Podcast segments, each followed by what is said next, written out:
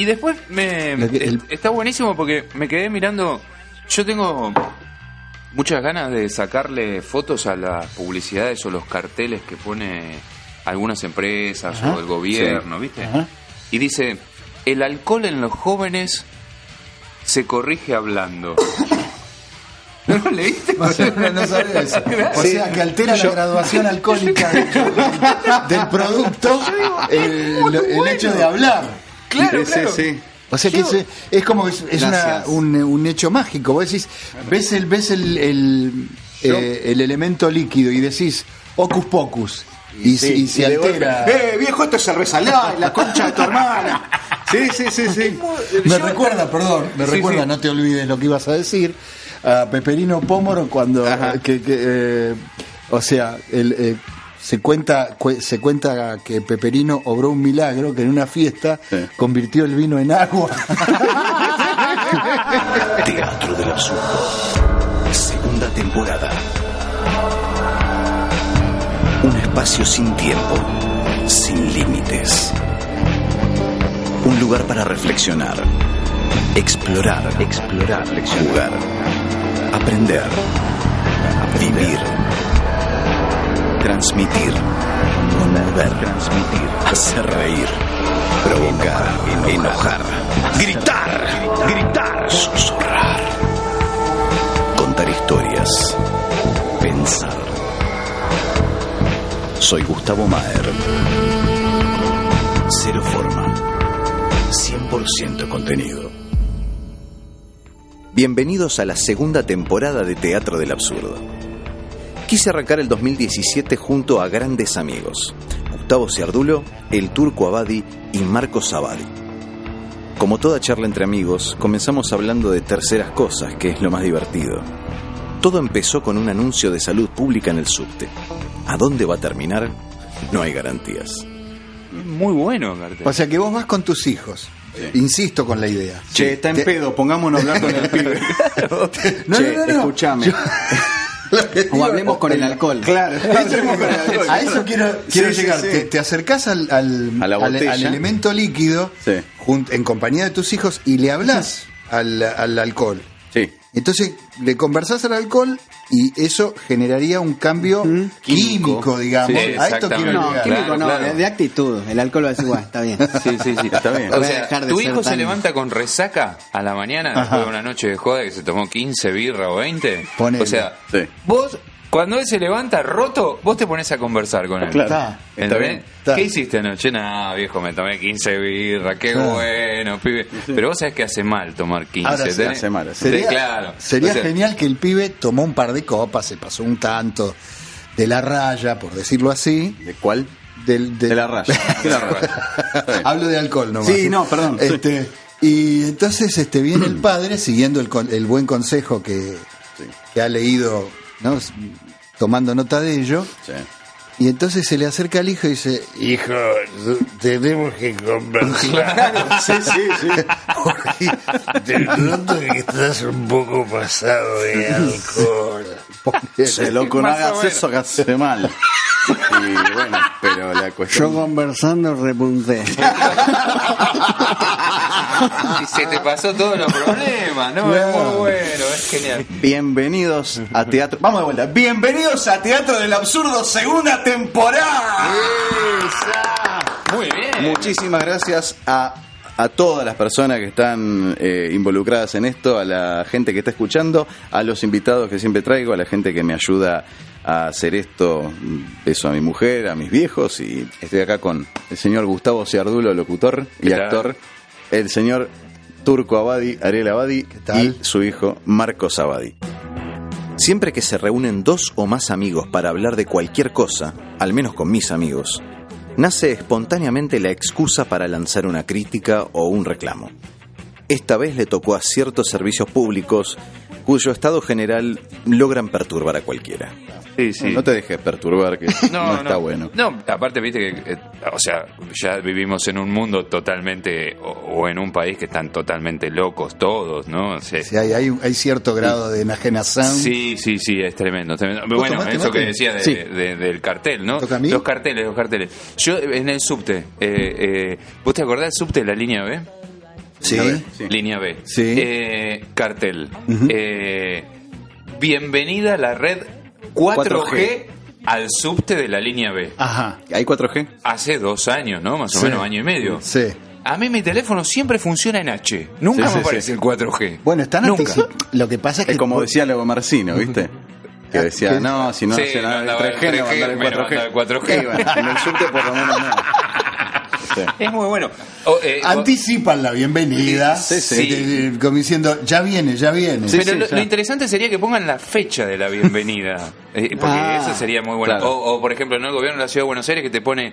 eh, no va a funcionar el subte sábados y domingos. Bueno, genial. Durante un año. Va. Eh, pero vamos a incorporar 86 nuevos vagones. Claro, qué lindo. Ah, qué bueno. Para bueno, llevarme genial. lunes a Pasa todo el año. Ajá. Y los 86 nuevos vagones, pues ya pasaron dos años Bueno, bueno, de eso. eh, te, te explico.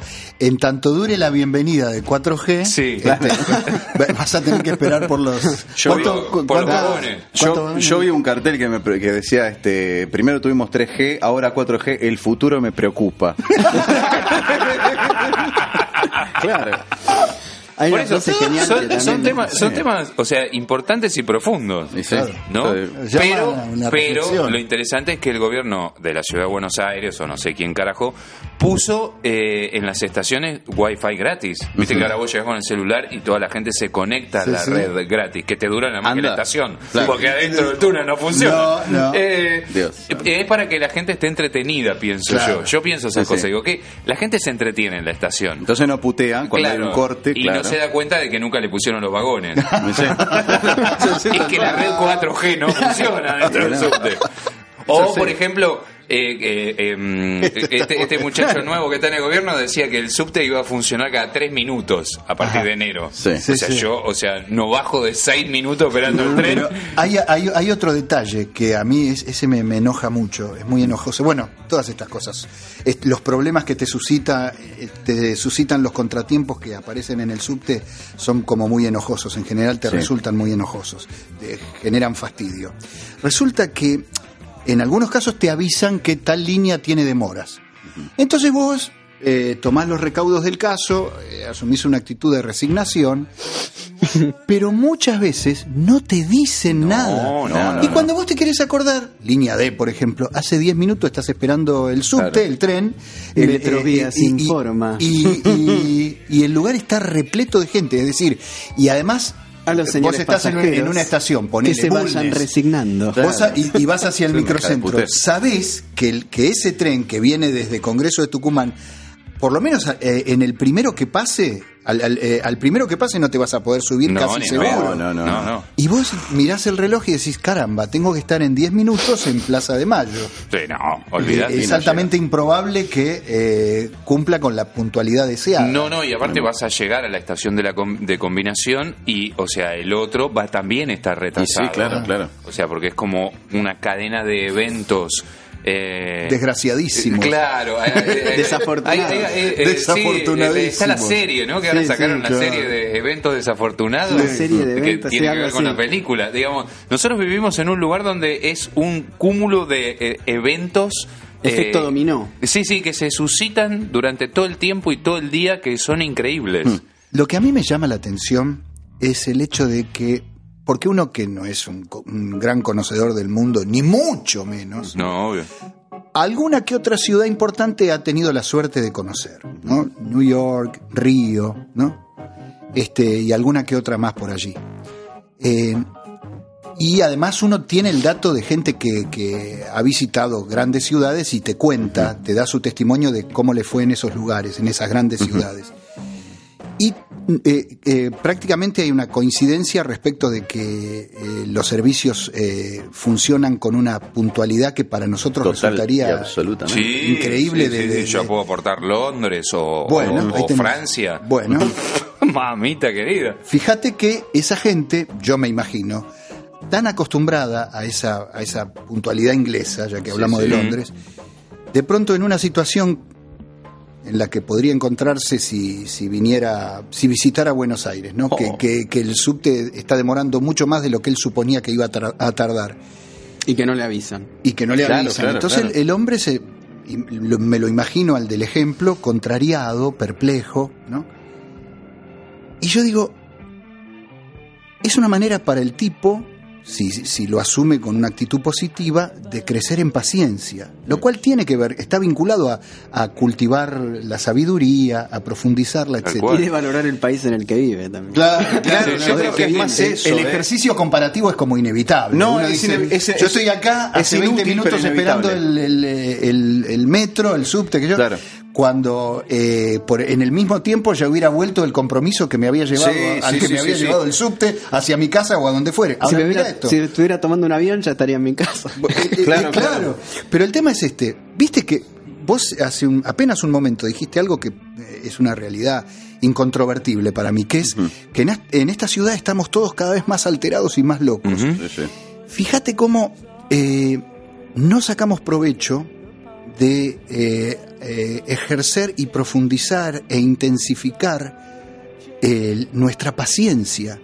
Eso estaría vinculado a, la sabiduría, a tener una visión más amplia, más serena de la vida y de las cosas y de uno mismo. Es decir, resignados como debiéramos estarlo, y yo creo que aunque más no sea inconscientemente, de algún modo lo estamos, a que casi nada se cumple como se supone que se, que se, se supone se que se debe que cumplir. cumplir. Ejemplo, los servicios públicos Mm. y, y- y la impuntualidad que los caracteriza en Buenos Aires.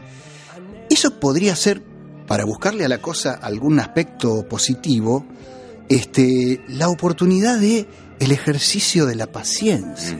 No, pero, eh, No, no. al contrario, Ojo, venimos muy alterados y muy enajenados y muy enloquecidos y eso, eh, eh, digamos, este Detona.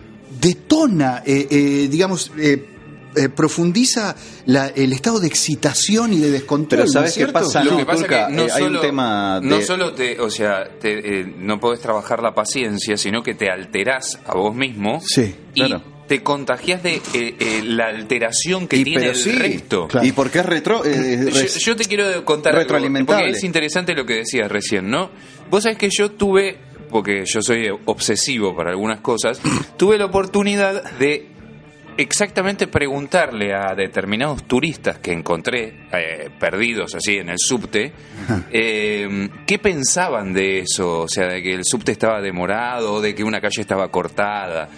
Y no, no lo hice con 100 personas, no hice una encuesta, ¿no? Pero habré preguntado a 5 o 6 que Ajá. me he cruzado eh, o que me han preguntado, eh, no Por sé, ahí la estación o pintoresco. algo.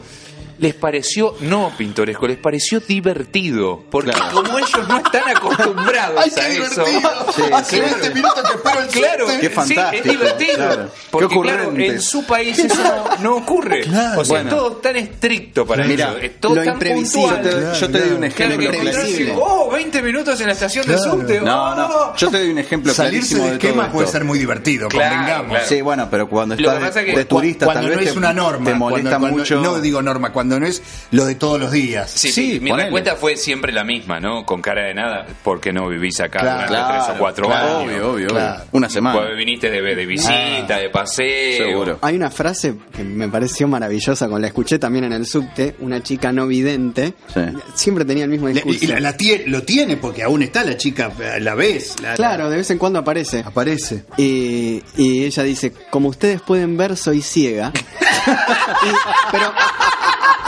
Yo sé quién es. a- a- así comienza, pero lo, lo tira como, como algo más, como se presenta, hola, ¿qué tal? Como ustedes pueden ver, soy ciega, papá, papá, papá. Yo me quedo con eso. Es genial, es filosófico, como ustedes pueden ver. Es O sea, es eh, sí, es tu, tu capacidad metatextual. Claro, tu capacidad me vuelve, me inhabilita, me, me, me vuelve un incapacitado a mí. Sí. O sea que la O, o comparación. deduzco por contraste que, Claro. que Claro. vos ves y a mí no me pasa eso.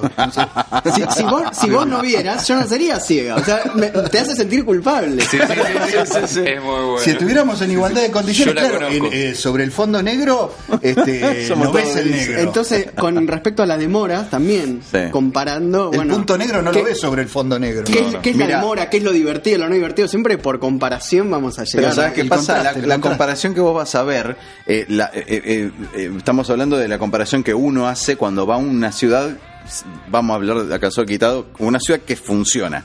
Ajá. Eh, ¿Qué sucede?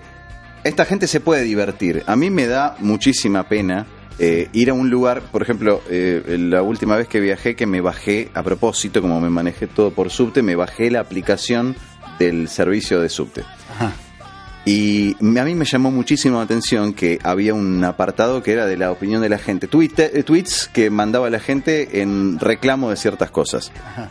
Y vos decías, MTA es un desastre, no puede ser, ¿cómo funciona? Yo, vos vas a la parte donde, a ver, ¿cuántas líneas están habilitadas? Eh, una. Eh, una no funciona. Ajá. De eh, 17 líneas. No, 4, 5 Claro. acá. 17 líneas, una no funciona. El servicio anda al 96%. ¡Qué barbaridad! Esto es un desastre. ¡Uy, la puta madre! Ah. Anda a Buenos Aires 10 días. Claro, Ah. pero ¿qué pasa? Vos ahí te pones a pensar.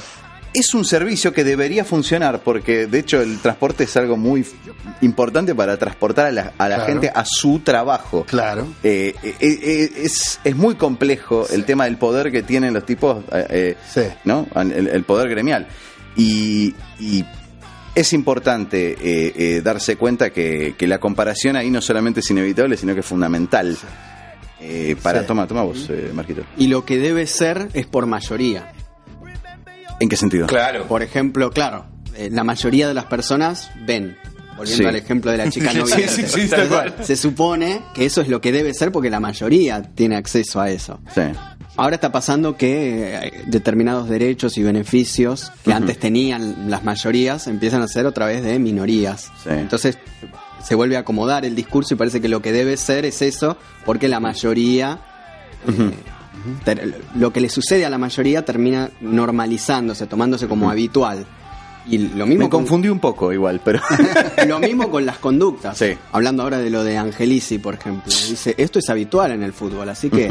Sí, bueno. No- ¿Qué le hace una mancha más Claro. al tigre? Sí, no, pero no, no, no. No, Así que no. yo dice, yo eh, sé que está mal, pero es no me... muy bueno lo que dicen, es como las tetas, ¿no? O sea, Sí, permítanme sí, decirlo, Sí, sí, pero es como las tetas. O sea, hay que mostrar las tetas ahora. Es, es algo normal, Ajá. habitual. Ajá. O sea, es, es lo mismo. Ahora nosotros queremos andar en tetas. Eh, Bueno, ¿por qué no podemos andar en tetas?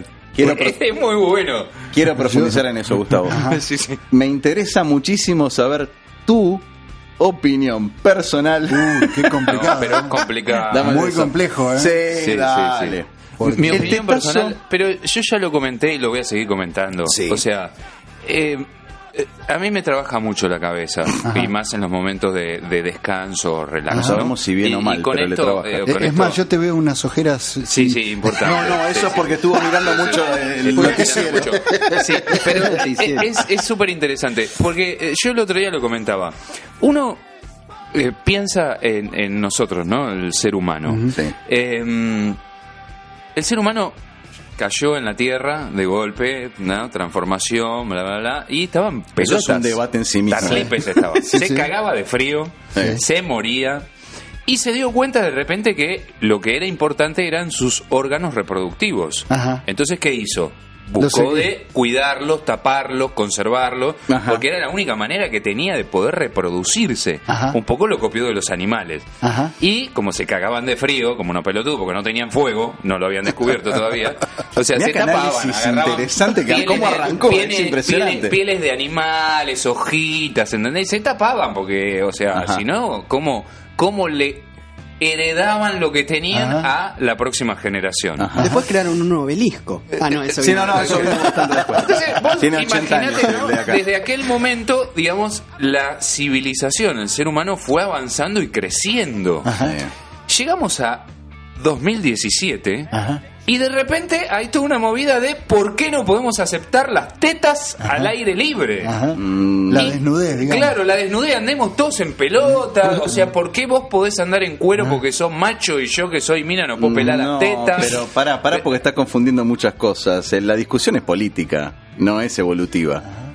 Mm, O me parece a mí. No, no. Un tema, o sea, yo creo que sí, peleagudo. el abordaje del asunto da para, para hacer una observación desde diferentes ángulos, enfoques. ¿Cómo lo querés hacer? ¿Serio Eh. o, o seguimos hablando huevada? Porque si vamos a hablar huevada, empecemos Yo a hablar de serio. ¿Sabés de qué me acuerdo yo? A ver. Eh, eh, por ahí eh, eh, les sienten o les parece que no tiene mucho que ver o, nada, o piensan que no tiene nada que ver. Teatro del absurdo. La película, ¿te acuerdas la peli de, de Woody Allen? ¿Cuál era la del futuro?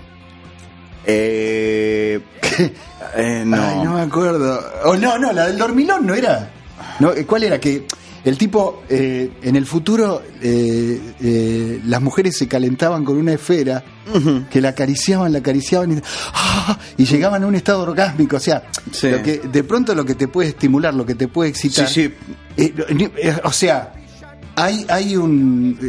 lo, lo que, lo que te despierta excitación puede ser cualquier cosa. Es que es cultural. Eh, Es cultural, o sea, Sí, sí, el- sí, eh, el- eh, lo que tantas veces se ha dicho y que no por repetido deja de ser, me parece una gran verdad, que el órgano sexual más importante de todos es, Es la cabeza. es la Es la cabeza. cabeza. Sí, sí, sí, Entonces, sí, sí. que- Había una frase que vi publicada que las mujeres que cambiaron el mundo solo tuvieron que mostrar su inteligencia. Ah, bueno, bueno. Bueno, bueno, pero Está, sí, está, no, no, pero es verdad. es Pero mucha verdad. gente queriendo justificar ciertas cosas. Y, y vos Sí, perdón, recién igual voy a decías... hacer una aclaración a lo que dijo Marquitos. Sí, sí, utilizando la cabeza del hombre, digamos. No, bueno. Sí, sí, sí, sí. ¿Cuál de las dos? A una feminista le encantaría ese Exactamente. Comentario. Sí, sí, sí. Pero Bueno, pero a ver, vos decías algo Ah, que era, si vamos a hablar en broma o en serio, yo creo bueno. que la marcha dio para la broma, o sea, fracasó. Y la verdad que sí. Llamó más, eh, llamó más la atención que la preocupación. O sea, que- quería eh, concientizar de alguna manera, creo, supuestamente, y fue más como, ¿qué Pa- quieren para hacer? Mí es, para mí fue una, una tristísima mezcla de, de motivos, excusas y, y- y- bueno, una forma de alguna manera de- de reproche. Eh, fue toda una mezcla de muchas cosas que hicieron... eh, para mí me resultó paupérrimo y, y había gente que hablaban en Facebook de, de que era una reunión de feminazis eh, falofóbicas. Fue Ah, específico ese término, me gustó. A mí me gustó eh, desde el- lo Ajá, lingüístico, ajá. ¿no? Sí, sí, sí, Y que, que empecé a pensar que es una falofóbica. Ajá. Eh, se me ocurrieron algunos grupos de gente que Los a, a los que a los que les claro el falócrata claro está muy bien qué es la falocracia Ah. Primero que nada para empe- antes de hablar del tetazo hay que definir qué es el feminismo y lo que vi por tele estos días lo que sucedía en el obelisco y cómo rajaban a los pibes que le preguntaban pero por qué lo están echando porque es varón decía una. Eh, eso no es feminismo. Entonces a partir de eso eh, bueno Porque es como qué análisis es, se le es puede como- dar es una discriminación. Eh, es todo es una Porque hay hombres que son feministas. Este, y, y que los- y que así se declaran orgullosamente. sí Sí, sí, eh, yo vi algunos que estaban con corpiño y todo Ajá. en el, No entendieron, no entendieron, No, no, claro, no, bueno. Sí, señor sí, sí. retírese Sí, sí, sí. no pero el, el- el Es un tema como profundo, pero el, el punto central de todo esto, a mi forma de ver, es que la sociedad necesita vías de escape y de descarga, pero por una cuestión de que acumula de pequeñas a muchas cosas, como hablábamos hace un ratito, y no puede manejar el tema de la paciencia o de creer en algo Ajá. o ya si profundizo un poco en el tema de la fe, ¿no? Tener fe. Yo eh, tuve la oportunidad de hablar hace un tiempo cercano con un monje budista. Y el tema de, de que trataba el monje el día que lo conocí era justamente la fe. Ujú. Y vi yo, para agitar un poco las aguas, le pregunté, bueno, vos, a ver, ¿qué es la fe? A ver, contanos qué es la fe. Y lo, lo definió como algo muy interesante, ¿no? Él definió fe como creer en algo que uno no conoce o que no existe. Ajá. no Ajá. existe Que no existe. Para uno. Bueno, yo que no vi una teta en mi vida, yo tengo mucha fe en que existen las tetas el otro día en el obelisco se me profundizó la fe. No, no, Sí, me sí. boludez, dale, seguí adelante, seguí adelante. Pero eh, eh, eh, si lo, te pones a pensar es cierto, o sea, porque ¿en qué cree la gente? En cosas que, digamos, no ve Claro, claro. o que Pero no por eso- conoce. Por Es que- eso, es que, que no lo, existe lo que le da relativo. fundamento a la que- a- al hecho de creer es que puedas tener confianza en la existencia de una cosa que no es ni tangible ni, ni Eh, ni claro, claro. Es la certeza ahí. de lo que no se ve, Sí, define la Biblia. Como que no significa que no exista, la certeza pero sí que la no se ve, que no se percibe por no los claro claro sentidos. claro claro Sí. Tal Pero cual. la cómo de la de la teta fe. pasamos a lo espiritual, ¿no? No, no, Pero habrá- todo es tiene que ver que- con lo espiritual. claro, o sea, es algo claro. espiritual y, y, vos- y pará, y, y te voy a tomar eso porque eh, lo dijiste en joda y yo te conozco No, no, bien. no, no, no. sos un pelotudo, lo dijiste en joda. no, y vos sabés que y, y es Yo cuando cierto- era pendejo, perdóname. Eh, perdón, no, O no, sea, no, era disculpame, pendejo- no, que pero- cierro, disculpame que cierro esto. Eh, eso es lo que faltó en el reclamo que hubo. Ajá. Eh, la condición, o sea, yo te puedo entender que, eh, que haya que putear ante una fuerza policial imbécil que no estudió, que eche a una mina porque está lactando en una plaza. Eh, eso está mal. Ajá. Eh, que una tipa quiera estar en tetas en una, pla- en una playa en Necochea, está ni. Ajá. Eh, a ver, eh, yo pensaba, eh, los países medianamente evolucionados, y hablemos de Europa como ejemplo. La comparación. eh, vos- no, no, pero es que sí, Es es, que sí, es es fundamental. claro. Eh, eh, estamos, hablando, de civilizaciones que tienen muchas más, tienen miles de años más que nosotros. Sí. Entonces, mi pregunta es: ¿los tipos cómo hicieron? Fenómeno, ¿querés estar en pelota? Dale. Playa, budi- eh, playa nudista. Budista. Eh, sí. Eh, ¿Qué pasa? Hubo una piba, playa budista. una playa budista. Acá tenés la flor de loto. hablando de Sí, señor, la, la playa budista eh, eh, en Mar del Plata la tendríamos pasando Punta Mogotes. Pu- Punta Eh, Mogote. Exactamente. Usted lo va a llevar el sonido y escuchás a lo lejos. oh, No. Y la campana. Vas a la Tom, playa. No, mi. Claro, muy molesto. Bueno, ¿y? No, y. Perdón, y- ¿eh? No, por favor. y. Y me parece que, que la, la, la búsqueda de eso Sí. pasó por. eh, a ver, los tipos pusieron playas budistas. este, ¿Por qué? Eh, Hubo gente que opinaba, decía, "Ah, si yo quiero estar en tetas en la playa, voy a estar, ¿qué carajo importa? Y después había una mina a, con- a trascartón de eso que decía, yo no quiero que mi pibe vaya por la playa y vea una, una mina en teta. Ajá. Fenómeno. Pero eso es democracia. Ajá. O sea, ¿qué es, democ- qué es la democracia? Es el, el no joder, o sea, es hacerla que se te cante hasta donde jodes a otro. Entonces, voy a playa nudista, estoy en pelotas todo lo que se me canta, no jodo a nadie, Ajá. estoy rodeado de gente a la que no le molesta eso. Lo mismo el, el- el- la, a ver, las zonas de no fumadores. Yo hoy como fumador no tengo un puto lugar donde pueda fumar. A mí me parece perfecto que un tipo que no fuma no se tenga que fumar mi humo. Bueno, ¿por qué no se puede eh, pensar en todo sentido y con, y con todo este con todo asunto con esa vara? Porque No, me- si no, la marcha de los que- fumadores. Claro, no vamos a tendría hacer sentido. marcha de fumadores. Mira, yo voy a hacer eso, contar viejo, déjeme una fumar en el anécdota medio. de, de, de adolescente. A ver. Yo la primera vez que caigo en cana, Primera vez dijo. sí, sí, tuve dos ¿Cuántas veces? caídas en cana, tuve dos. Sí. Pero la primera eh, fue muy graciosa. Yo estaba besándome por primera vez con una mujer Ajá. en una plaza. Qué trauma lindo, ¿eh? Oh, claro, porque besar estaba prohibido en, en Exactamente. En la público. época de los, de los edictos. Entonces policiales. me estaba besando en la plaza de Lomas de Zamora, sobre la avenida Hipólito Yrigoyen, Ajá. 5 de la tarde, Oh, mis primeros besitos, oh. y cae la policía Qué lindo. y nos lleva a los dos detenidos. ¿Qué había hecho? Nada, Ah. estaba besándome Inmoral. con la chica. Encima yo había pecado porque la chica era mayor de edad Ajá. y yo era menor de edad. Se armó un bolón, que porque la mina primero se entera que yo no tenía la edad que le había dicho. Segundo, tiene que venir mi vieja gallega a buscarme a la comisaría porque estaba detenido. Mi vieja había pensado que había incendiado el tren, quemado algo, Algún acto de matado a alguien. Sí, sí, sí. Imagínate, ¿no? O sea, y me habían metido en cana por estar besándome una mina.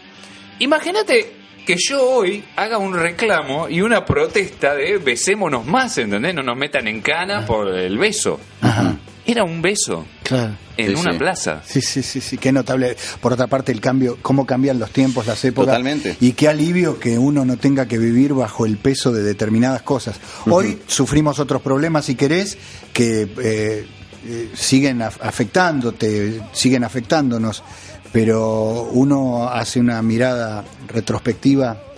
Uno que vivió en la adolescencia bajo la dictadura más sangre- Claro. Todo sangrienta que se haya conocido libertad. aquí. Eh, yo me acuerdo que eh, a mí también me pasó eh, atravesar situaciones tan absurdas como la, la que vos acabás de describir.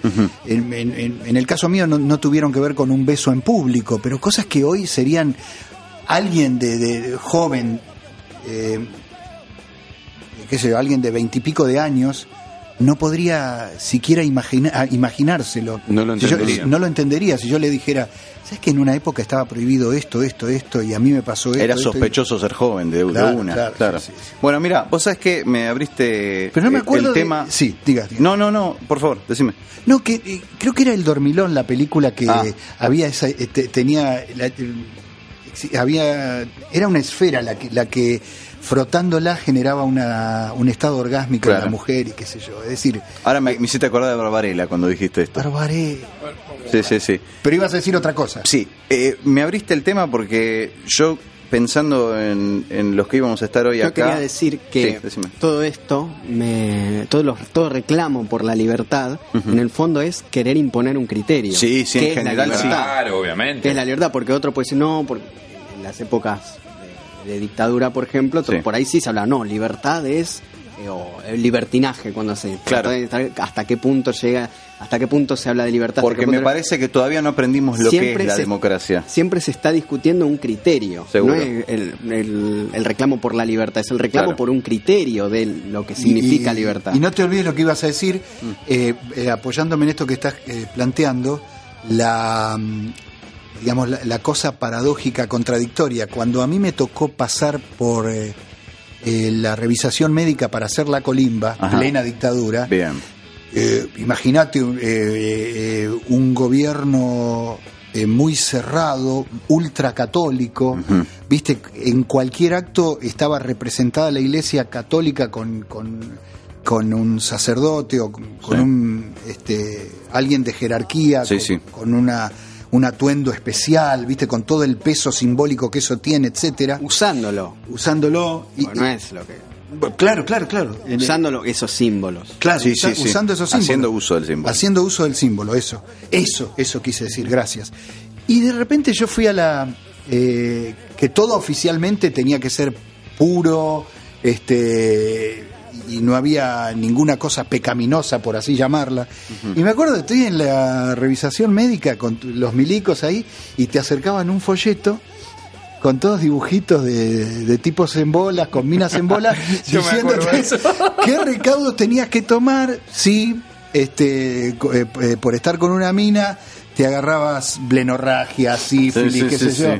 Y yo decía, qué hipocresía, porque, viste, Y, o sea, un folletito de cuarta, era muy berreta, bueno. hecho por los milicos. Y dice, ¿cómo, Claro. cómo? ¿No se supone que no tiene lugar, no tiene cabida alguna, nada de, de- de toda esta chanchada, de toda esta cochinada claro, pecaminosa? Sí, sí, una ¿Viste? contradicción, Una contradicción, eh, viste, que, que, bueno, uno podría reflexionar vamos, largamente sobre el tema. Totalmente.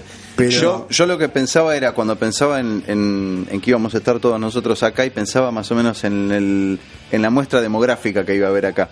Y pensaba que, eh, bueno, vos, Gus, tenés 46. Seis. tan- 46. Eh, Marquitos tiene prácticamente mi edad, un año más, un año 29. menos. 29. Bueno, más con más razón todavía. 37 y vos, Turco, ya eh, tenés un 42. poquito, claro, tenés un poquito más de, de 30. Hay distintas generaciones. Podemos tener. Tenemos distintas degeneraciones.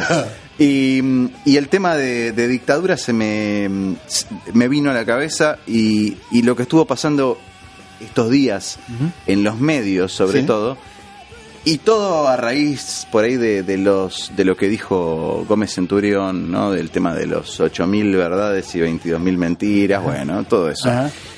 despertó de alguna manera y como que estuvieron como cinco días enteros hablando del tema dictadura, del tema años 70 y, y lo que pensaba era que nosotros, ponele vos por ahí, no, pero yo soy hijo de la dictadura, pero en- técnicamente, pero Claro. cuando tuve un cachito así de uso de razón, yo ya estaba en democracia.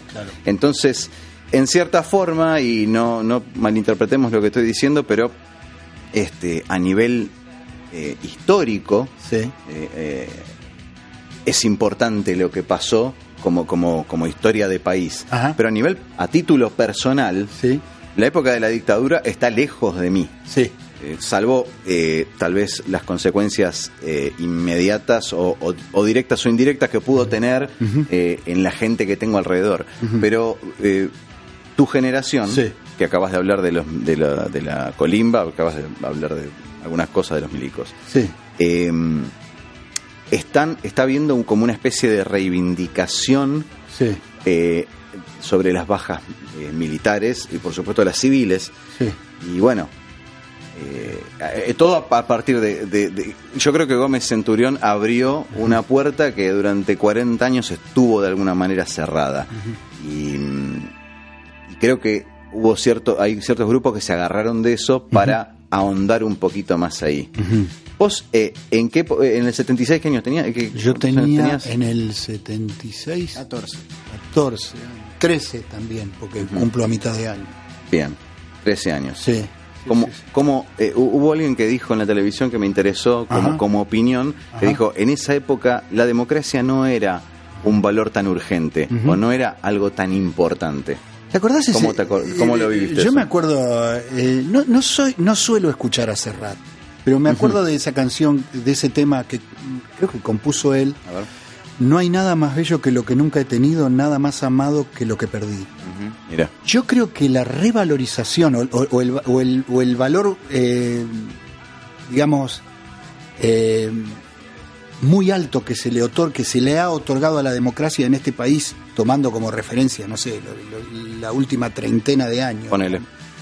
Eh, el, que se profundizara como, como concepto la democracia, como idea, el que mucha gente haya querido defenderla a capa y espada, como en mi caso, sí. este, responde precisamente a que cuando no se la tuvo y se sufrió por su ausencia, uno llegó a tomar conciencia del valor que, tenía. ¿no?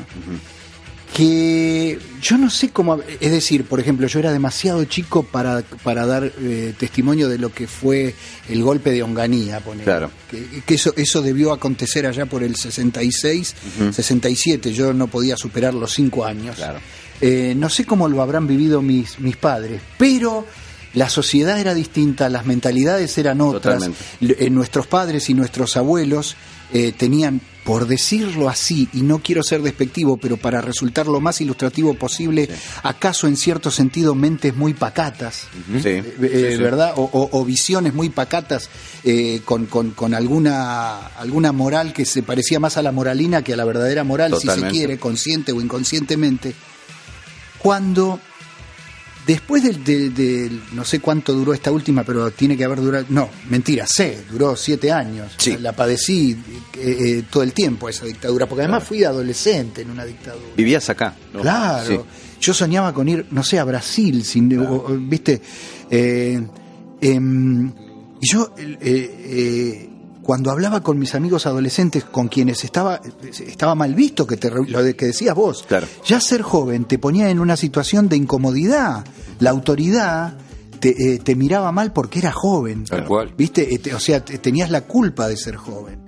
Y entonces, eh, con nuestros amigos, no, generábamos nosotros mismos determinados reductos lugares en los que nos, nos encontrábamos casi que a escondidas para celebrar la vida. Entre tanta oscuridad, tanta muerte y tanto desierto, eh, nosotros este, nos juntábamos y, brotaban, nuestras almas trasuntaban colores.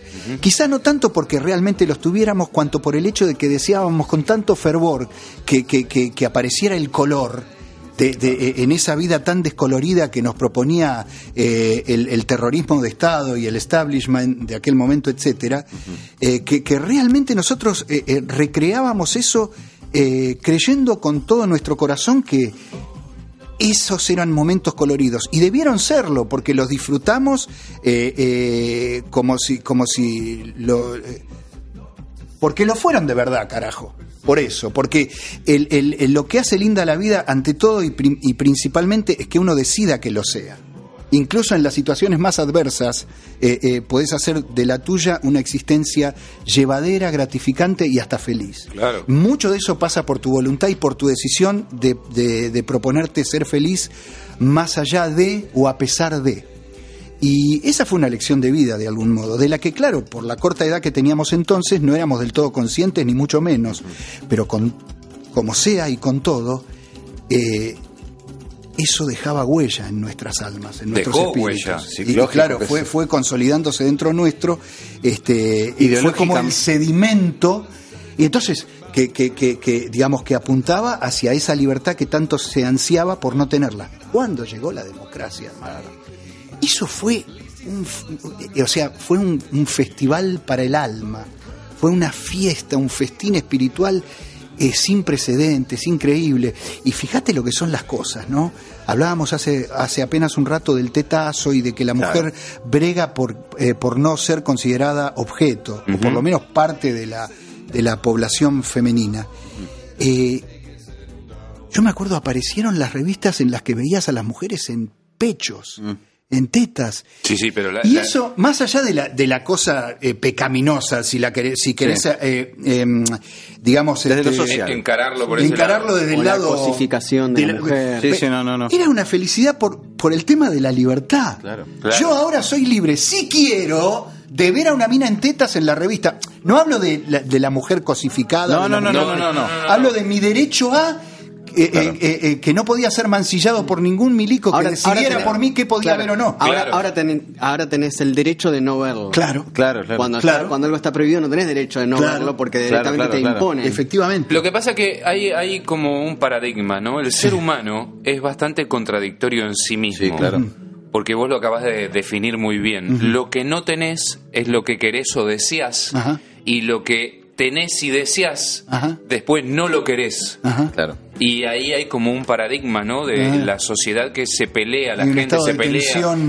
sí, sí, yo quiero esto, lo quiero, lo quiero, lo quiero, y cuando lo tenés, no lo quiero más.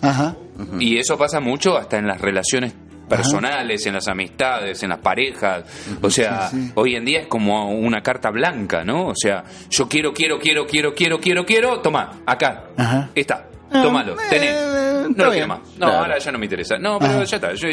Es cierto que hay gente así. Ah, eh, en el caso, vos pensás que es algo patológico. O de, personalidad, en, de personalidad. En, algún caso puede, puede que lo sea. Lo que pasa es que, perdón, ¿no? Eh, para, para, cerrarlo, porque también tiene que ver con lo que acabas de decir, o sea, los que vivimos una época eh, que hoy sabemos lo que fue o lo que pasó, porque yo cuando vos tenías 13 años, yo tenía la mitad, tenía 16, mm. tenía 7 años, 6, iba a cumplir 7. O sea, yo lo vivía desde otro lugar, ¿no? Porque, o sea, al tener 7, o sea, uno no entendía qué pasaba. ¿Qué percibías vos de lo que eh, estaba pasando?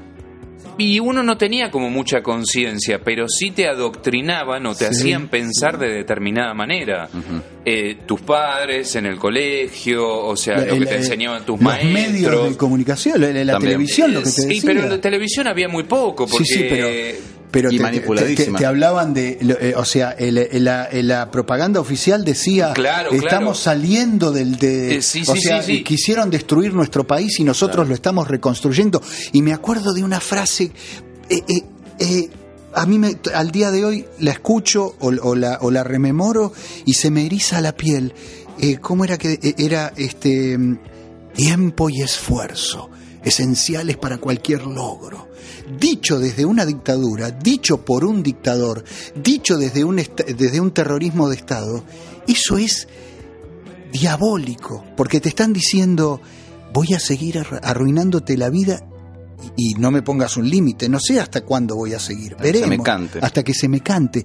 Y yo, sabe Dios que yo escuchaba eso y, y, en mi alma, o sea, lo que yo sentía por dentro era que me estaba muriendo cada día un poquito más me estaba muriendo un poquito cada día. Eso es tremendo, eso es tremendo. Eh, muy fuerte, la verdad. Sí, pero lo recuperabas y, salías de eso eh, cuando te reunías con tu gente amiga, con los que vos querías en ese reducto, claro, Claro, claro. Porque yo me acuerdo de, de que nosotros, a tu edad, o sea, ya siete años más, que todavía seguía en dictadura, porque estoy hablando del 81, 82, o sea, nosotros hacíamos los, los famosos eh, bailecitos en el garage de la casa de. Claro, claro. y era todo un evento a las 5 de la tarde hasta las 9 de la noche, ¿no? que se juntaran mujeres y hombres adolescentes a bailar o compartir un palito salado con Coca-Cola. Como espacio de rebeldía. Claro, como exactamente. por eso te digo, fíjate, eh, eh o sea, volviendo a lo que decíamos recién de, de la esfera que acariciándola te excitaba, que ese era el objeto de tu excitación. Este, no importa tanto la cosa, sino el hecho de, de, lo que esa cosa representa. Exactamente. En términos de de qué te estás tratando de desencadenar. De, de aquello que te oprime, que te eh, eh, ¿se entiende lo que digo? Sí, sí, sí, es decir, totalmente. eh, en pos de, de ese de esa libertad tan propia del espíritu humano, más allá de que, como hemos dicho recién, coincido con tu idea el- de que el ser humano es un ser de por sí contradictorio, este, está, es- está ese ansia, eh, eh, a veces casi hasta incontrolable, de, de libertad, que, que- que pugna por salir de, de- de la- de determinadas convenciones, esquemas, prisiones, eh, paredones. ¿viste? Sí, sí. La cosificación. Mira, la, cosificación de la que hablamos recién de la mujer, la cosificación de la persona. eh, una cosa que a mí me quedó marcadísima. Yo era adolescente o preadolescente y me tomaba el colectivo y habían se, eh, en- se habían fabricado unos colectivos este eran la novedad en ese momento eran impresionantes eh, para ese momento eran como una nave espacial no y yo me acuerdo que vos te sentabas en el colectivo no Eh, con unos grandes ventanales no Eh, los primeros colectivos con ventanales muy grandes viste Sí. cuando Los yo de era- trompa redonda. cuando yo era chico, pibe, vos tenías que. Estabas, suponete, de- eh, viajabas parado, ¿no? Agarrado del, del, eh, El caño. del caño de arriba.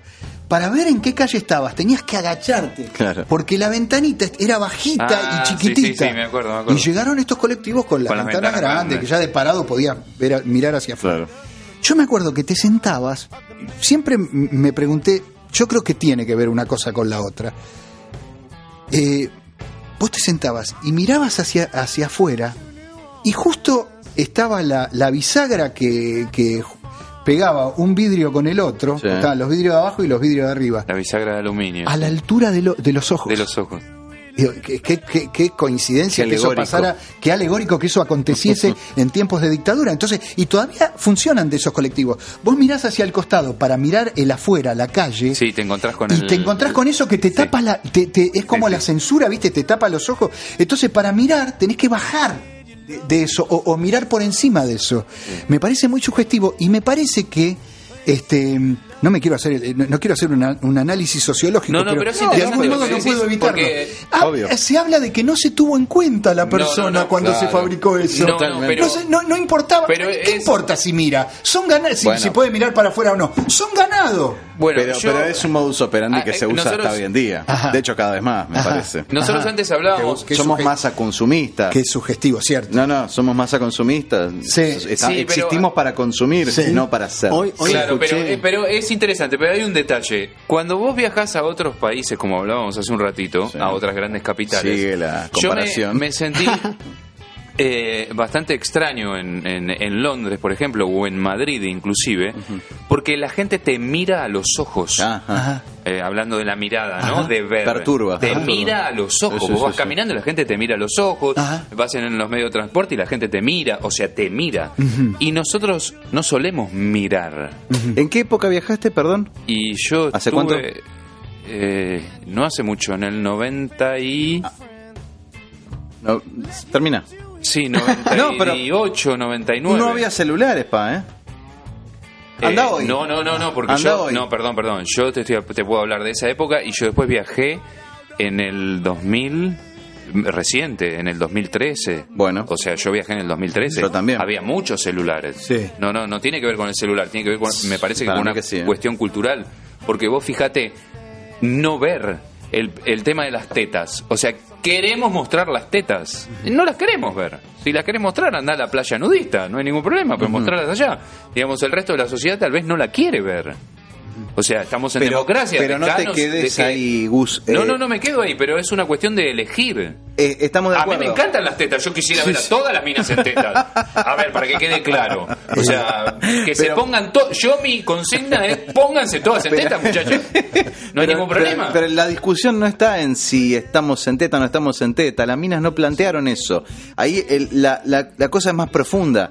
Eh, había un. O sea, estamos en un contexto en el que el, el ni una menos está en, eh, En boga. en boga, en boca de todo el mundo. Chicos, chicas, nenes. eh, ¿Ves? Eso funcionó. estamos- El ni una menos funcionó. pero para sabes qué? Pero hubo una, pero hubo una campaña que me interesó muchísimo más que decía nadie menos. Ni hombres, ni mujeres, Claro. ni niños. Dejémonos de joder, había un cartel así como muy profeminista que decía, este, eh, tu abuela tuvo a tu mamá, tu mamá tu, te tuvo a vos, qué sé yo, tu suegra tuvo a tu mujer y qué sé yo. Y había un tipo que decía, eh, que ustedes salieron por generación espontánea, también necesitaron un padre. O sea, nadie menos, ni una, ni media, ni uno. Pero digo, el ni una menos funcionó en el sentido de que la gente lo repite, lo, Pero- se pero concientizó funcionó a nivel comparación de lo que fue medios. el tetazo. A- a- funciona a nivel medios de comunicación. Eh, funcionó Sí, a eh, nivel. Yo creo que los eh, medios de comunicación hoy juegan un papel muy Es espantoso, importante y redes eh, sociales en la misma bolsa. sociedad, claro, lo- lo- la- las redes sociales. Hay como un formateo Yo cuando masivo de- opiniones. teníamos un profesor que se llamaba Omar Castelli, lo recuerdo muchísimo. Él eh, trabajaba en la parte de la operación técnica de Canal 13 y nos enseñaba operación técnica. Ajá. Ajá. Y él se dedicó en gran parte de las clases, yo no me lo olvidé nunca, a contarnos y a, mm, y a hacernos mucho hincapié y a concientizarnos en que las noticias, no en ese momento tal vez, lo eran, pero que se iba a producir una gran explosión tipo Internet, de que eran un gran negocio. O sea, la venta de la noticia, de esto de concientizar, la gente no ve que es un negocio. O sea, que es necesaria una cosa y la otra para que el negocio se mueva.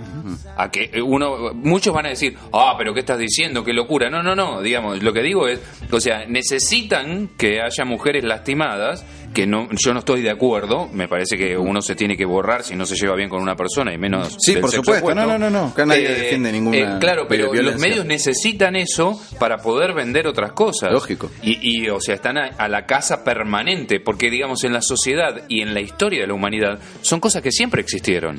O sea, porque si uno se pone a pensar en, en- en his- en historia y en la- los países y en todo lo que lleva ocurrido en el mundo, o sea, hay muertes de todo tipo y de todas formas, pero a los medios y a las redes sociales hoy en día les sirve y le viene como perilla eso. claro que sí. Para vender, para facturar, para que vos Ah. estés, para que, eh, sacarte el tiempo y para que vos inviertas tu Y tiempo. para distraerte. Tanto eso. como el wifi del no subte. Sé si, di- Pero sí, no sé si distraerte, pero, Pero sí es, es la como agenda. enajenarte y mantenerte siempre en un eh, en una cosa estar alterado. Yo creo que es estar alterado.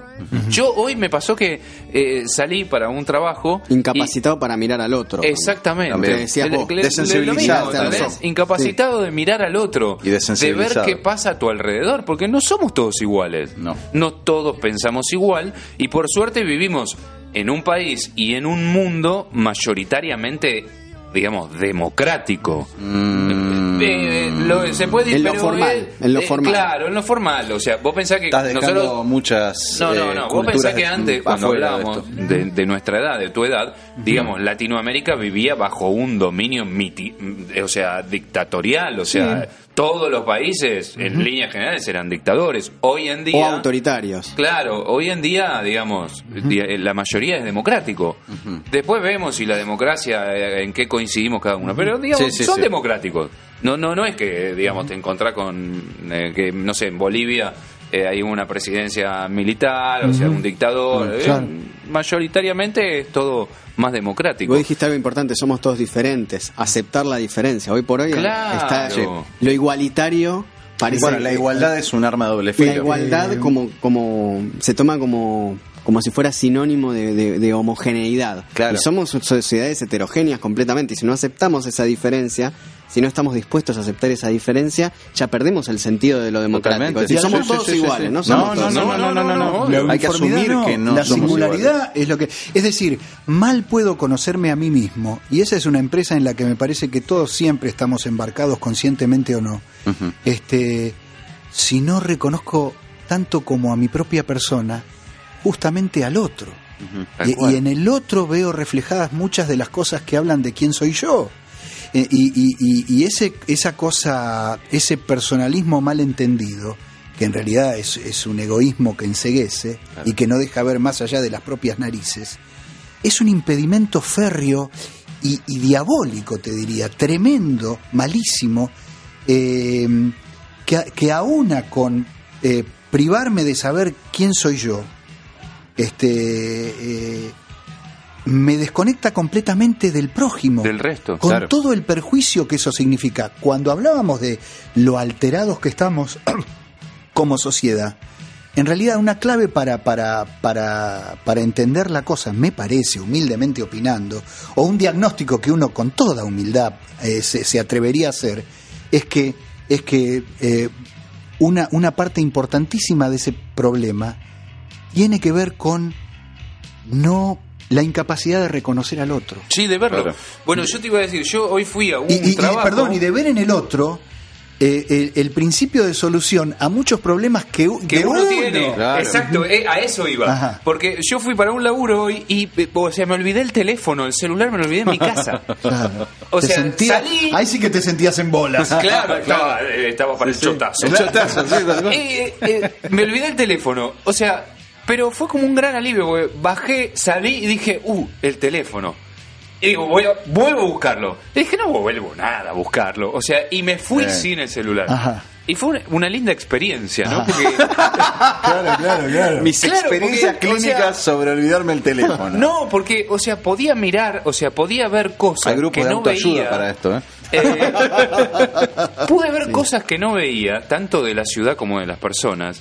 Lo pude disfrutar, o sea, lo que a mí, lo que me mata es cuando me pasan estas cosas, es poder disfrutar, o sea, el entorno, Ajá. ¿no? Ver el entorno. Sí. Y no podía creer, porque yo formo parte también de eso, de ver tanta gente metida, Claro, ¿entendés? adentro de una pantalla Sí, sí, sí. sí. que digamos, en un momento bajé en una estación de subte y le pregunté a una chica muy linda con intenciones de, no sé, de hablar con alguien.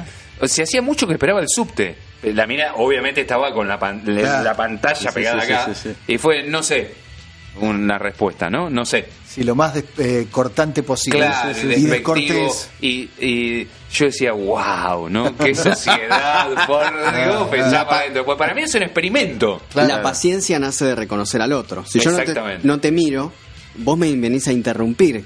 Cual- cualquier cosa que me digas Es como in- la señora del subte. es interrupción. Entonces, como me interrumpís, no tengo paciencia. Tal cual. Ya siento cualquier cual. comentario que me hagas, cualquier pregunta que me hagas, me está interrumpiendo a mí de mi pensamiento, de mi actividad Totalmente. introspectiva. Entonces, lo más rápido posible te quiero solu- solucionar El ese problema, que sos sí, vos. Sí, sí, sacarte de encima. Y ahí está el de reconocerse a uno, ¿no? Claro, O sea, Sí, salir sí. de la nariz y reconocerse. claro, claro, claro. Verse en el otro, con Claro. todo lo que eso im- implica.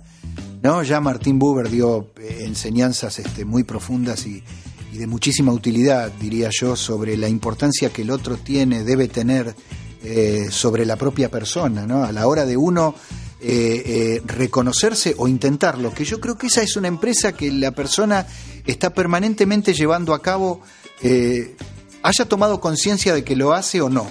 Este, Es una cuestión existencial eh, tan propia de nosotros como lo es la contradicción de la que hablabas recién.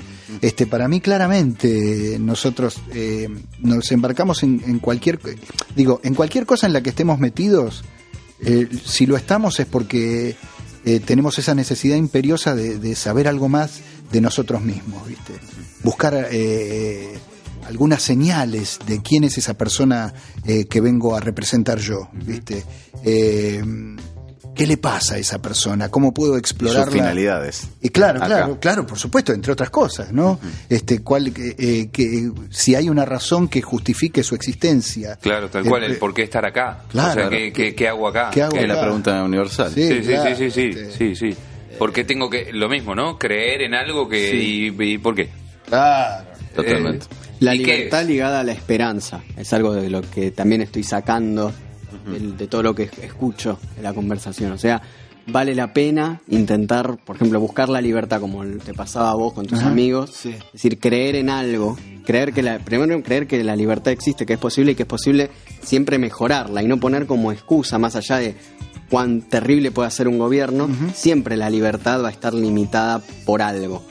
Como uno se revela contra eso o no. Si no hay esperanza, no hay rebeldía. Cuando hay esperanza, hay una rebeldía contra esa falta de libertad, que puede, puede ser un gobierno súper represivo, asesino como la dictadura, o puede ser más disimulado como este gobierno, entre comillas disimulado, pero Sí, que sí. también impone reglas, impone represión de Claro. otra manera, y uno puede rebelarse Bueno, y decir, bueno, hoy la es represión es económica. Exactamente. Y financiera. Y uno La no- agresión es uno, es una agresión. uno no puede, no puede Sí, esperar. la represión es a través de los medios, creo. También. O de lo- lo- Del como te decía, como hablábamos al Del principio, ¿no? pensamiento Del- del cartel, del ca- la Ah. frase que te indica el cartel, lo, eh, lo que te recomienda el Claro. cartel, lo que tenés que hacer. Claro, claro. O sea, Uno no- no puede- eh, eh, el, el tema estúpido, ¿no? Que a mí me enerva la cabeza. Eh, eh, la, la bolsa, la ecobolsa. Vamos al súper con la ecobolsa. La concha de tu madre. Pero voy a la ferretería y me dan una bolsa de plástico común y corriente. Escuchame. Voy a comprar verdura Bueno, y pero me no dan podés, una bolsa común y no corriente. podés comparar el, el, el, el, el- el caudal de, de, de- de ¿De venta. qué? Pero si los el supers se están supermercado- muriendo, los Pero- supermercados grandes se mueren porque pero- la gente va pero- a- Pero tipo de aparte la hay un doble propósito, hay un doble propósito. Primero, Sí. eh, enchufarte eso, venderte lo que te quieren vender. Exactamente, Y exacto. segundo, de manera un tanto subliminal, si no acabadamente subliminal, no sé, te, Encubierta, te- te- claro. te- te están diciendo, te tenés que ceñir a esto, acotate Sí, sí, a sí. esto, o sea, Exacto. que tus intereses estén, estén puestos en cuestiones de este calibre. Exacto. De Ahí. este, de este tenor. Exacto. Tal de este cual, tenor. tal cual. Es decir, este. Que yo te- eh, que yo me ¿entendés? O encargo sea, de lo grande. Lo que hace, lo que hace tam- Detrás de la cortina es decir, de hay una propensión desde el poder a, a estupidizarte que eh, engrosa las arcas del poder. Sí, sí, y que no veas. Entre otras cosas, Que no claro. veas, que no veas, porque la verdad, o sea, esto es, es algo que se, se palpa. Es se- la bisagra a la altura de los ojos, papá. Exactamente, Vos querés ver afuera igual, y, y no, pero- y no hay manera de, de- Claro, de porque- transponer esa- ese límite. Porque si vamos a prohibir algo, vam- prohibámoslo y hagamos bolsa de papel, si querés. Claro. y que todos andemos con bolsa de papel y listo, se acabó el problema. Obvio. Por eso no la- me quieras vender una cosa que termina siendo otra que en realidad no lo es, que en realidad es... o- eh, O sea, porque es muy confuso. Es muy confuso.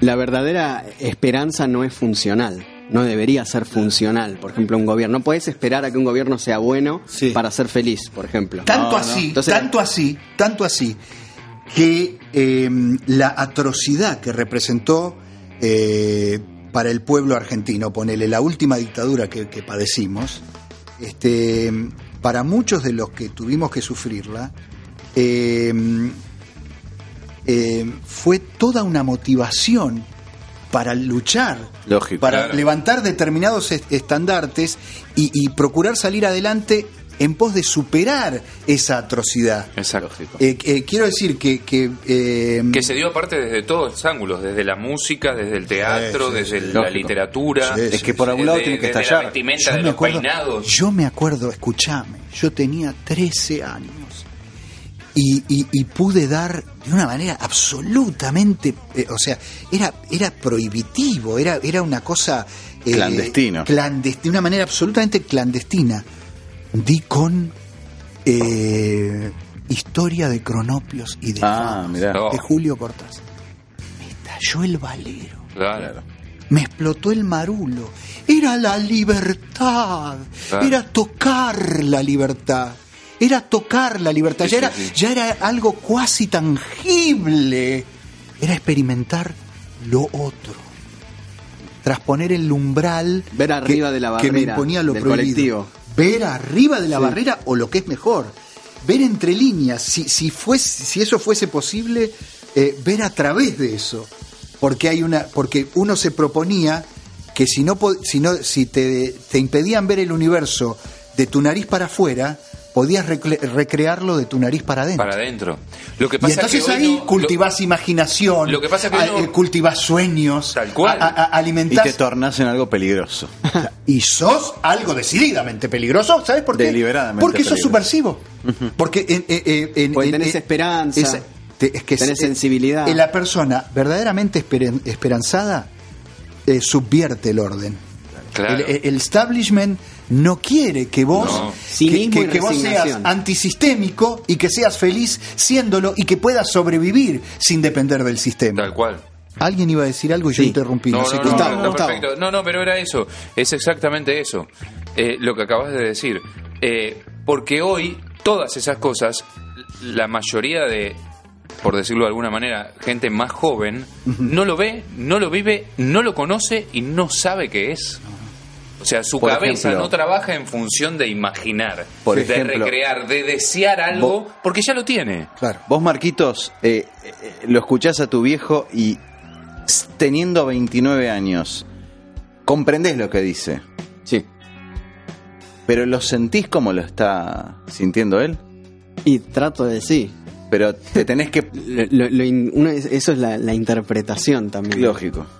Eh, la, la comunicación permite eso. Sí. La buena comunicación permite eso, no es solamente entender las palabras, sino entender el contenido que tienen, el sentimiento. la- el verdadero significado de una palabra es el sentimiento que tiene. Exacto. O sea, el, el diccionario es un- una idea, Sí, totalmente, una aproximación. Y cuando pero, uno pero ha yo creo que yo creo que eh, generacionalmente no vamos a comprender nunca de la manera que, que Sí, lo eso- comprendés No, vos. no, seguro, por eso, seguro. por eso es interesante escucharte el actor, porque el actor tiene que hacer ese trabajo Claro. comunicacional de poder entender el- los sentimientos que tiene una palabra, signifi- el significado emocional de las palabras. Es lo que te permite después interpretarlas, ¿no? o para recrearlas o, o simplemente para nutrirte Totalmente. de eso. Y además, bueno, uno piensa que, que las cosas van quedando en el pasado. Yo pienso que, que la mayoría de, de- de los sucesos son, están en, funcionan en un, en un permanente presente. Sí. Porque van, se van condicionando unos a otros como, una- como en una cadena. O sea, la, la dictadura del 76 es como que sigue pasando de alguna manera, no igual, pero eh, esa cadena continúa con otros eslabones. sí, sí. Y con todas las consecuencias. la historia es eso, es condicionamiento permanente, una cosa que condiciona a otra, que condiciona a otra, que condiciona a otra. Totalmente. Turco, Entonces también sí. me toca. No, varias cosas, este, en función de lo que le estoy escuchando decir al Marqueche.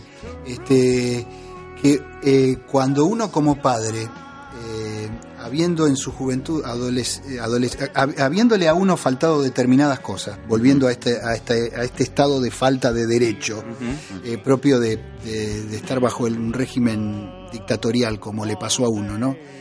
Eh, uno naturalmente se torna sensible a, esas falencias, a, eso, a, esas cosas, a esos valores eh, a los cuales uno no ha podido acceder por falta de libertad. Y cuando te toca eh, colaborar en la formación de tu hijo, intentar criarlo, vos pones un énfasis muy especial en esas cosas que son las que a vos te faltaron. ¿no? Este, por tanto, siempre hemos querido, desde su más tierna infancia, y con Clarisa ocurrió lo propio, inculcarle de- determinados valores. Mandarnos a la colimba. Ya está. Es decir, Callate la boca, Vos, boludo. vos sos el- vos sos el que está ahora bregando por los derechos de que vuelva la colimba. Ahí lo tenés, lo cagó al pibe en Esa frase, ahí. esa frase que le decían al que no iba, cuando vayas a la colimba te vas a hacer hombre. Sí, sí, sí, ahí vas a aprender. Familia, tradición y propiedad. Exactamente. Y yo le inculco esos valores, siempre Esos hemos valores inculcado esos importantes.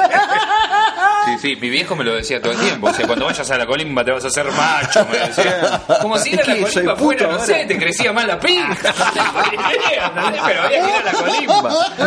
Claro, claro. Sí, sí, Para sí, era como el- bueno. la bisagra, ¿no? sí, claro, claro. O sea, a partir de ahí tu El vida antes, y el, cambiaba. el antes y el después. Tal cual. La lástima es el bastardeo de los significados y de los símbolos, porque Claro. también hay, hay determinadas palabras que ya no, no, no digas eso, porque por ahí el- la verdadera, el verdadero significado de una palabra es, es puro, es eh, inspirador. O como- peligroso, en la etimología de algo que, es- que resulte peligroso Pero la para, el, historia- para el poder de turno. Claro. los sucesos históricos también condicionan eh, los significados o cómo uno eh, interpreta una palabra, o con qué lo asocia un Exacto. concepto.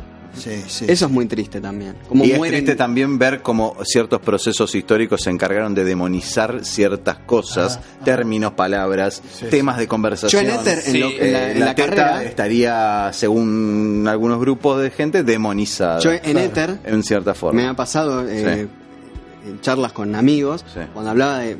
Ahora me acuerdo de una situación en particular, largo explicar toda la conversación No, bueno. cómo fue, pero yo hablaba de la familia y es como, ah, la familia como que fuera algo, no sé, Sí, sí, menor. conservador. Claro. Claro. Claro. Y nada que ver, o sea, No, no, no, claro. no lo decía desde ese lugar, pero siempre es como el, el acento con unos amigos, ¿sabes? ¿Viste? Como le- les quedó eso, les quedó el, el acento equi- el, el- el equivocado, como cuando uno pronuncia mal una palabra porque está mal acentuada, Claro.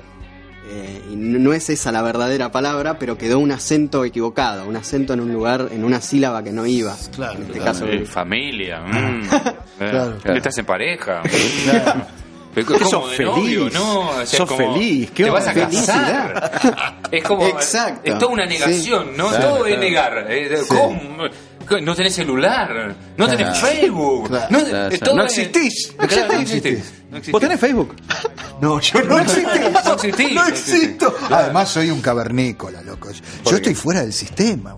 Bien, estoy mejor. eh, aprendí a usar este celular eh, que no, chotito, pobrecito. Está muy bien. Y ya no puedo, ¿viste? O sea, eh, Ya no te da la cabeza. ya para laburar ne- necesito. Necesito, o sea, lamentablemente tengo que adherir a las redes de muchas maneras y, y Y está de- todo el día con el celular. ¿eh? Ahora Ah, se sí, hace el. Bueno, romántico. mira, mira que que quiere- día estábamos comiendo y Sí. estábamos- No, no, no, es que al celular No lo digas uso. esas cosas. Al celular, o sea, no voy a negar ni mucho menos lo que La utilidad. eh, eh, Bueno, pero la tiene, utilidad para que nosotros tiene, como un significado porque tiene, o sea, tiene una connotación que tiene Bueno, que ver pero, con el laburo. está- Claro, pero, pero, pará, pero, exactamente. pero, Sí, a ver, sí, no, no, claro. eh, eh, eh, ese es un, un análisis no menor.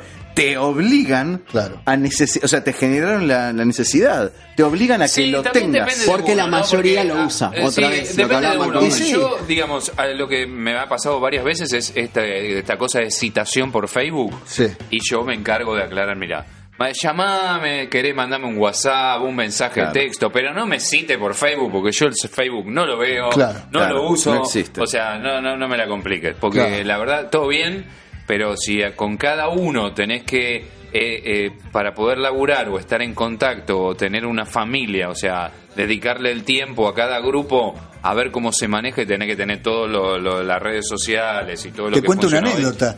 Hay alguien que tiene Facebook que se llama Ariel Abadi. El tipo, eh, eh, y él apare- no sé ahora, pero aparecía la imagen del tipo, medio en sombras el tipo, con un micrófono, con unos auriculares. Y Era eh, era, es un mucha, una persona que está metida en publicidad, Ah, mira. eh, me parece. Ah, Y sí, un creativo. Un es. creativo, publicitario. Ha ganado bastante más guita que vos. No, de, eso no hay- de eso no, no sé si el barrendero también gana mucha maguita que yo. Sí, sí. No sé si, si- si es por. este, Y que no, le no, mandamos no, no es que nos para ponemos que acá. a laburar. Claro, más No, recibe. No, no, no. Hubo gente, eh, amigos, que se enojaron conmigo porque yo no aceptaba sus Ah, solicitudes la de, solicitud amistad. de amistad. Le digo, hermano, yo no tengo Facebook, no tengo ni idea de cómo Dale, se si te. Claro. Dale, si estás con los auriculares, estás así. Se llama igual que vos. ¿Qué anda? Este, No, pero no, no, no por. Eh, ¿Cómo No se por mucho madrugar. Se Tenía que se ver, ¿no? cerca del sol, decía un filósofo. No, no, ¿Cómo era? ¿Cómo era? ¿Cómo era? No, por mucho madrugar se amanece más cerca del sol. Está buena esa. Decía un filósofo Daniel Rousseau en Ah. una carta muy linda o poema que se llama Desde los afectos. Ah, el ruso. El ruso. El ruso. Sí, sí, sí, tiene frases El geniales. ruso, ruso. Eh, tiene frases geniales, sí, sí. Eh, hay una que siempre me quedó marcada que es el sexo forma parte de la vida y la vida parte del sexo. Las cosas tienen un porqué. Ajá, Eh, el que roba no es ladrón por placer. ajá. Eh, ¿Cómo hacerte saber que eh, si no hay tiempo, no hay vida? Ajá. Eh, que no está de más agradecer, agradecer y agradecer. Que las cosas cara a cara son honestas. Tiene frases geniales. Está bueno, O sea, está sí, sí, muy, sí, sí, muy sí, sí. Interesante. San Agustín decía que tenemos tiempo en el alma. Ajá. El- que el alma tiene Bueno, tiempo. la-. Es una idea muy interesante, Pero, muy eh, poderosa. eh, ¿Cuántas veces hemos hablado de cuando estamos disfrutando de una determinada música juntos? claro, lo, lo otro. eh, eh, que no hay de- tiempo. el, que eso es un tiempo eh, sin cronos. Claro. Es un tiempo sin reloj. Son horas sin tiempo. Pero es- lo que planteo es la, eso la- es poesía. la percepción del tiempo está en el alma, decía. Ajá. No en la cabeza. Ajá. Y, y más aún, como que decía que en el alma está el tiempo. O, o que el alma misma es el tiempo. Ajá. Lo que nosotros llamamos tiempo en realidad es el alma. Ah, sí. El alma oprimida, por Ajá. San Agustín eh, cristiano, como nosotros. Sí, sí, sí. Eh, que bueno, que eso después, Sí. en, en la comunión con el Señor, eso Claro. se, se libera. Pero Sí. el alma es el tiempo y la percepción del tiempo. No sé si es así, pero me gusta la... Eh, eh, la- Sí, está, bueno. Igual es como de, La- de todo poesía que hay en de eso, todo sí. lo que hablábamos y lo que dicen ahora es cuánto tiempo invierten los gobernantes en distorsionar la realidad, la historia, la verdad, el tiempo. O sea, lo que pasó no fue lo que pasó. Bueno, pero Eh, eh, no, no es así. Contala como quieras. Claro, exactamente. a- a que- el antiguo proverbio chino eh, no, Confucio. no cabalgues, eh, eh, quien cabalga sobre el tigre no podrá ya desmontar. Claro. Esa gente ya le vendió el alma al diablo. Sí, sí, sí, sí. O sea, en, eh, eh, cuando yo pienso en, en la dimensión tiempo, en, en el tiempo como concepto, en el tiempo como misterio, y lo pienso mucho, pienso mucho en el tiempo, eso seriamente ejerce sobre mí una fascinación poderosísima, eh, quizá más grande de lo que puedan expresarlo las palabras que yo conozca para tratar de definirlo, que además siempre son insuficientes. Este, y, y, en el tiempo como misterio, en el tiempo como, como desafío a tratar de descular qué significaría el tiempo. Se te va eh, si querés poéticamente, felizmente, si querés la vida. En cambio, gente que está sujeta a su propia mezquindad, como los gobernantes, como la gente que está verdaderamente en el poder, que usa el tiempo del que dispone en este estado. Que tiene el tiempo en el reloj y no en el alma. Exactamente, tal y como lo acabas de definir y describir y plantear esa gente... Eh, eh, Se vendió el alma diablo. Y, y, tiene como, como norte, como objetivo y como propósito hacer lo que vos, eh, lo que vos dijiste, es decir... Ganar. ganar en pos de distorsionar las cosas, claro. en, en pos de falsear la realidad, este, porque es la manera de o ganar como valor supremo garantizarse ganar como valor supremo no solo distorsionando ganar ganar por ganar. per se sí sí sí tal cual es como un objetivo muy puntual en el hoy. Y muy corto. Hoy es, es, eso. Eh, no fue lo que fue, no fue lo que pasó, no era de esa manera. Siempre es el no. O no importa. porque ¿sabes qué es lo peor de todo esto? Es lo mismo que decíamos recién, es el no pertenecer. Porque no perteneces. O sea, si vos opinás distinto, claro. vos no perteneces. La exclusión. Si vos no opinás igual, no perteneces. Si vos no estás de acuerdo, vos sos machista, vos sos esto es siempre el no pertenecer. Entonces, al ser una, población cada vez más grande y, y, cada vez eh, más multicultural, por decirlo de alguna manera, eh, o sea, te enfrentás con, no sabes con quién estás, no sabes de qué hablas, no sabes qué decir, no sabes, o sea, entonces mejor me encierro y me quedo con, eh, lo mío, me quedo acá. Exacto. Y ahí se terminó. Y caes en la subversión. Y sí, bueno, o en esa frase o en esas palabras que detesto tanto, que son, sos un gorila. o el silencio de salud. También. Uy, el silencio de salud, ¿te acordás de esa? Bueno, vos no la viviste. Muchas veces, muchas veces el silencio es la forma más elevada de la elocuencia. También. Es cierto. Señores, muchísimas gracias por estar estar Ha sido un placer, ¿eh? Muchas un momento increíble. Buenísimo. La segunda temporada del Teatro del Absurdo. Wow. Qué lindo. Me encantó, me encantó. Muchas gracias, Turco. Gracias por el honor de, de, comenzar el año y de la invitación. sí, muy lindo. La verdad, muy acogedor. La hemos pasado Cerramos con un aplauso para el, el, Para el asador. Para el asador. Para el asador. dale, dale. Buenísimo. Muchas gracias. Esto fue Teatro del Absurdo, segunda temporada. Comunicate. gmail.com Seguinos en Facebook. Suscríbete al canal en YouTube. Y suscríbete al podcast en iVoox. teatrodelabsurdo.ivox.com Soy Gustavo Maer. Nos encontramos la próxima semana.